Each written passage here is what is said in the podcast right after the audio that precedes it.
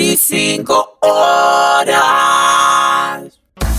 Hola, soy Ludmila Fernández López. Tal vez me recuerden por la fe mi columna de 25 horas que un buen día se transformó en podcast.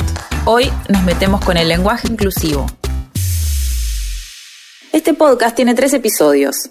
El primero se pregunta por qué el lenguaje inclusivo genera tanto rechazo en algunas personas. El segundo cuestiona si queremos institucionalizarlo o no. Y en el tercero pensamos en la potencia de la E y en un posible lenguaje neutro. En este podcast vas a escuchar a tres voces invitadas, que nos van a ayudar a pensar algunos interrogantes en torno al lenguaje inclusivo como disrupción, como militancia y también como norma. Antes de iniciar el episodio, un pequeño aviso parroquial. Este podcast se disfruta más con un café. Sumate a bancar la comunicación independiente con un aporte desde 50 pesos. En cafecito.app barra 25 horas. Ahora sí, episodio 2. ¿Queremos imponer el lenguaje inclusivo? La resolución que firmé es habilitando la utilización del lenguaje no sexista y el llamado lenguaje inclusivo. La Facultad de Ciencias Sociales de la Universidad de Buenos Aires aprueba el lenguaje inclusivo en pro de la diversidad sexual. Están muy concentrados algunos o algunas o algunes en el tema de la justicia. No, si me vas a hablar en idioma inclusivo, No, no, me no, no. levanto y me voy. El presidente habla así, así que Vos sos un tipo universitario, respetá, viejo, No, respetá. no, no, no. Entonces, chicos, chicas, chiques, les pido por favor, mírenla, porque esto es lo que va a demostrar que ustedes y nosotros, todos y todas y todes, hemos hecho un gran logro. En esta segunda entrega nos vamos a enfocar en la pregunta por lo normativo versus lo disruptivo. Hay un argumento que se usa mucho para militar a favor del lenguaje inclusivo, que es que nadie te obliga a usarlo. Muchas compañeras feministas, muchas personas que han adoptado el uso del lenguaje inclusivo o que están en ese proceso, intentan convencer a los demás de que este lenguaje no tiene nada de malo porque nadie nos obliga a usarlo. Pero si quienes hacemos una política del lenguaje creemos que nombrar da existencia y que no nombrar invisibiliza y que la alternativa al lenguaje inclusivo es el lenguaje sexista, entonces ¿por qué no intentar instalarlo? ¿Por qué incluso no intentar institucionalizarlo? ¿Queremos que permanezca identificado solo como un lenguaje de los activismos? ¿O queremos que sea nuestra forma de hablar en el futuro cercano? ¿Acaso se busca o no construir hegemonía? Sobre estas inquietudes les pregunté a las entrevistades. Escuchamos primero a Valentine, de la Asamblea No Binarias de Buenos Aires.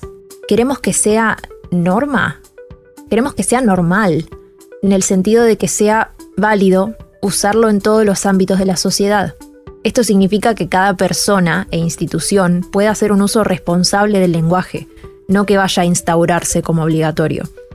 La idea de criticar, exigiendo que hablar bien es de una única forma, la usan quienes refuerzan esa norma academicista y clasista. Suelen ser los mismos que se niegan a corregirse cuando usan expresiones racistas, misóginas, homofóbicas o violentas, muchas veces con el aval de la RAE, pero para eso no les hace falta la academia, porque ahí sí validan la aceptación popular. es que en lo cotidiano hay muchas condiciones determinando qué palabras usamos. La academia lo recoge, pero el lenguaje lo hace la gente, con lo que elige incorporar, con lo que repite y con lo que deja de repetir. Me queda resonando esto del uso responsable del lenguaje y de la decisión de cada persona de no ejercer una violencia al hablar. ¿Cambio individual o colectivo? La escuchamos ahora a la escritora Marina Marias. Podemos pensar que el lenguaje inclusivo no busca institucionalizarse, no busca, digamos, el, el visto bueno o la aprobación de las instituciones, que está en permanente cambio, que, que forma parte de un cambio y que está en permanente cambio, está acomodándose, esto que, que fuimos viendo, cómo fue cambiando, la incorporación de la arroba como una posibilidad de, de desdoblamiento eh, compacto ¿no? entre la O y la A, pero después, bueno, la arroba tiene estas complicaciones propias de, de ser, eh, no, ser un morfema pronunciable y además eh, también algunas personas objetaban que, bueno, que se trata de una A envuelta en una O, dando también alguna simbología de, de poder ahí también. Después la X, que tiene el mismo problema de pronunciación. Eh, luego el asterisco, luego la, la E finalmente. eh, bueno, todos estos eh, cambios que, que, se van produciendo dentro mismo del lenguaje inclusivo, que se sobreimprimen en el, el lenguaje mismo, creo que, que, dan cuenta de este flujo que tiene el lenguaje, de cómo el lenguaje está en permanente cambio y transformación por los hablantes, por parte de, de los hablantes, les hablantes, que son quienes le, dan, le dan forma. Ahora, eh, respecto a, a, en qué momento esto se empezó, se empezó a institucionalizar, creo que más que institucionalizar, yo diría que hay una, un aval institucional, un aval por parte de ciertas academias, universidades, eh, organismos oficiales, donde se promueve el uso del lenguaje inclusivo la E es una cosa que recién está empezando a aparecer. El presidente actual, Alberto Fernández, empezó a incorporar la E cuando dice los chicos, las chicas, les chiques, que fue como bastante sorprendente. Y entonces eh, nos obligó a, a nosotros, a quienes estamos trabajando, por ejemplo, desde los organismos públicos en guías de lenguaje inclusivo, que son sugerencias y son propuestas donde se promueve el uso del lenguaje inclusivo, que no solamente habla de un lenguaje no sexista, sino también de un lenguaje accesible a toda la ciudadanía, a tener en cuenta esta E. No, no, no se le impone a, a, a los trabajadores que producen textos públicos, pero se puede tener en consideración como una opción. Parece haber un consenso en la no imposición del lenguaje inclusivo, aunque claro, el aval institucional cuenta y mucho. Santiago Kalinowski nos aporta su mirada desde la lingüística, que nos permite distinguir entre institucionalización y gramaticalización. Antes que nada, yo tengo que eh, aclarar que la Academia Argentina de Letras tiene una postura con respecto al lenguaje inclusivo y a muchos de estos temas relacionados en línea con la Real Academia Española. Yo no expreso la postura institucional. Yo lo que hago es un trabajo de tipo descriptivo.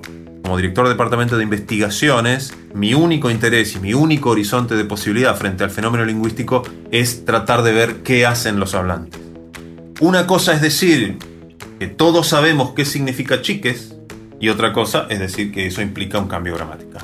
Lo máximo que estoy diciendo ahí es, es probable que al menos en Argentina y también en otros lugares haya algunas palabras intervenidas con la E o con la X que formen parte ya del repertorio léxico de los hablantes. Para decirlo, digamos, desde el punto de vista lexicográfico, ¿cuál es la diferencia? Si yo tengo una, la incorporación de algunos neologismos, yo lo que hago es poner la palabra tal cual. Pongo chiques ¿sí? y tenemos sobradas evidencias para decir esto forma parte del repertorio léxico de los hablantes, tendría que estar, ¿no? Estas tres, por ejemplo chiques, amigues y todes. Estas tres palabras tendrían que figurar tal cual. Lo que no puede figurar todavía, porque los, la evidencia no lo justifica, no lo, no lo soporta, es la E como formante de palabras inclusivas, aunque potencialmente sí sea una posibilidad que aparezca en cantidad de lugares, no es realmente, los datos no nos muestran que, que eso sea una realidad. Lo que los datos nos muestran es que los hablantes incorporaron una serie de marcadores discursivos, palabritas, palabras nuevas, neología, para renovar periódicamente el efecto performativo de la intervención en el discurso. Cada tanto meten metemos un chique, un amigues, un todes, o lo que sea. Entonces el hecho de que eso aparezca en spots gubernamentales y, y sea aceptado como válido, como recurso válido en la presentación de trabajos prácticos o en la presentación de tesis en las universidades o aparezca en los, en, el, eh, dentro de recomendaciones en la comunicación del PAMI o del Banco Central. Todo eso habla de la visibilidad pública que tiene eh, la intervención y habla de la importancia que tiene el reclamo político que le da forma, que le da identidad a esa intervención. De ningún modo se puede decir que eso, por aparecer en esos lugares, algo se convierte en gramática. Cuando conversé con Kalinowski, le pregunté por qué, si el lenguaje inclusivo no busca ir hacia lo normativo, las universidades ya lo aceptan y algunas lo alientan en la entrega de trabajos académicos.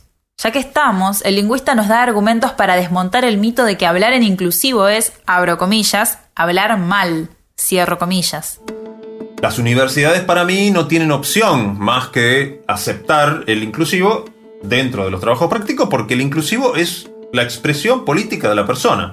No puede la, universidad bajar nota por la E sin que eso sea, en última instancia, bajar nota por la idea política que tiene la persona, el estudiante. estudiante. Entonces eso es persecución de la idea política. ¿Sí? Si yo le bajo la nota porque pone con E. Porque la realidad es que no es que no sabe lengua.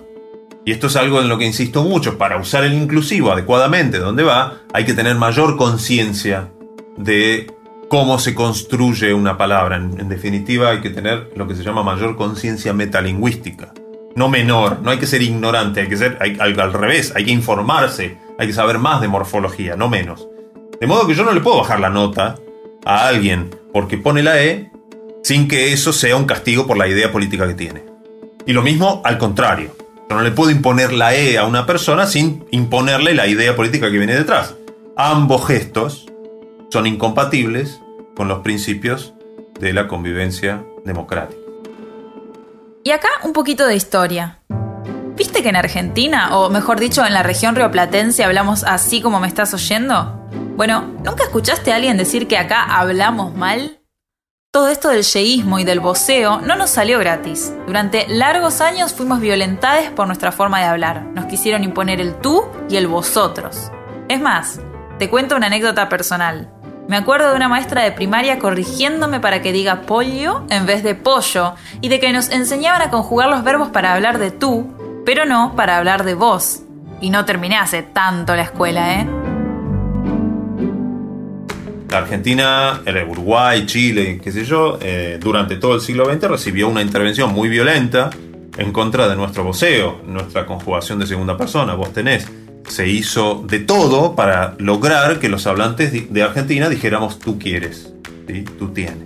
Sin embargo, los hablantes de Argentina hicieron lo que se les cantó, porque la realidad es que la- el de, como decía al principio, el decurso de la evolución lingüística de una comunidad no se gobierna, no se lleva de, como un perrito con una cadena para un lado o para el otro. No se puede controlar. Depende de demasiados factores como para que un actor centralizado, y en el caso del voceo eran varios actores centralizados, eran las academias nacionales, la Academia, la Academia Argentina de Letras, era la Real Academia Española, era el Ministerio de Educación de la Argentina, era la industria editorial que publicaba los manuales con la conjugación, una conjugación hecha en un dialecto extranjero, este, porque no tenía vos tenés, tenía yo tú. Eso, eso era dialecto de otro país, no era nuestra lengua. Y la industria cultural, ¿no? Es decir, los radioteatros, el, el voceo estaba prohibido en las radios porque identificaba a un actor político que amenazaba un orden conservador. Entonces estaba prohibido en las radios. Y los, entonces los teleteatros eran todos tuteantes. El, el cine de oro de la Argentina, un cine tuteante. Después te dicen los que escribían eh, o, quienes, o quienes conocen ese, ese, ese ámbito, eh, te dicen, bueno, pero entonces no vendías la, la película en México. Bueno, no sé, no me importa, digamos, no le quita eh, a ese gesto de poner a actores argentinos en, en historias argentinas, en Argentina, hablar de tú, no le quita a ese gesto su violencia simbólica sobre la variedad del hablante que va y, y paga la entrada para ver el cine, ¿no?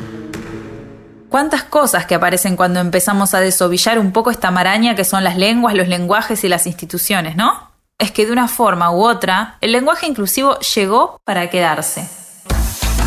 Este fue el segundo episodio del podcast de 25 horas sobre lenguaje inclusivo.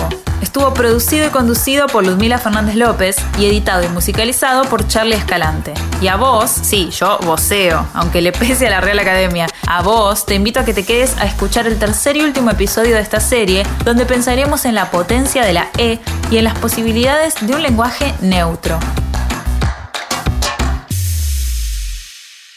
Escuchaste un podcast exclusivo de 25 horas. 25 horas es un medio digital del conurbano al mundo. Seguinos en Spotify para no perderte ningún episodio. Y ya que estás, búscanos en el resto de las redes y en www.25horas.com.ar.